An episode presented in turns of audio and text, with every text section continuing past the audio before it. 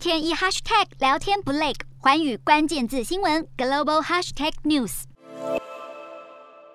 各国世界卫生部长陆续步入会场，参加新冠疫情爆发三年来首次举行的世界卫生大会实体会议。世卫组织秘书长谭德赛致辞时点出，虽然 Omicron 高峰已过，但是新冠疫情还没结束。然而各国却减少筛检，不利掌握病毒变异情况。谭德赛也指出，新冠疫情并非目前世界面临的唯一危机。本届大会以“健康促和平，和平促健康”为主题，讨论发生在乌克兰、阿富汗、叙利亚和也门等国的人道主义危机。他痛批袭击卫生工作人员和卫生设施，不仅违反了国际人道主义法，也是对健康权的攻击，并连续说了三次和平，强调和平对健康的重要性。此外，本届世界卫生大会也将做出重大决定。那就是是否再次任命谭德赛执掌第二个五年任期。他的第一个任期动荡不安，虽然帮助全球面对新冠问题，但像是世卫组织刚果民主共和国工作人员的性虐待丑闻，以及谭德赛个人的政治立场等，都让他面临批评。不过他目前还是得到了广泛的支持，外界也预料他将会顺利连任。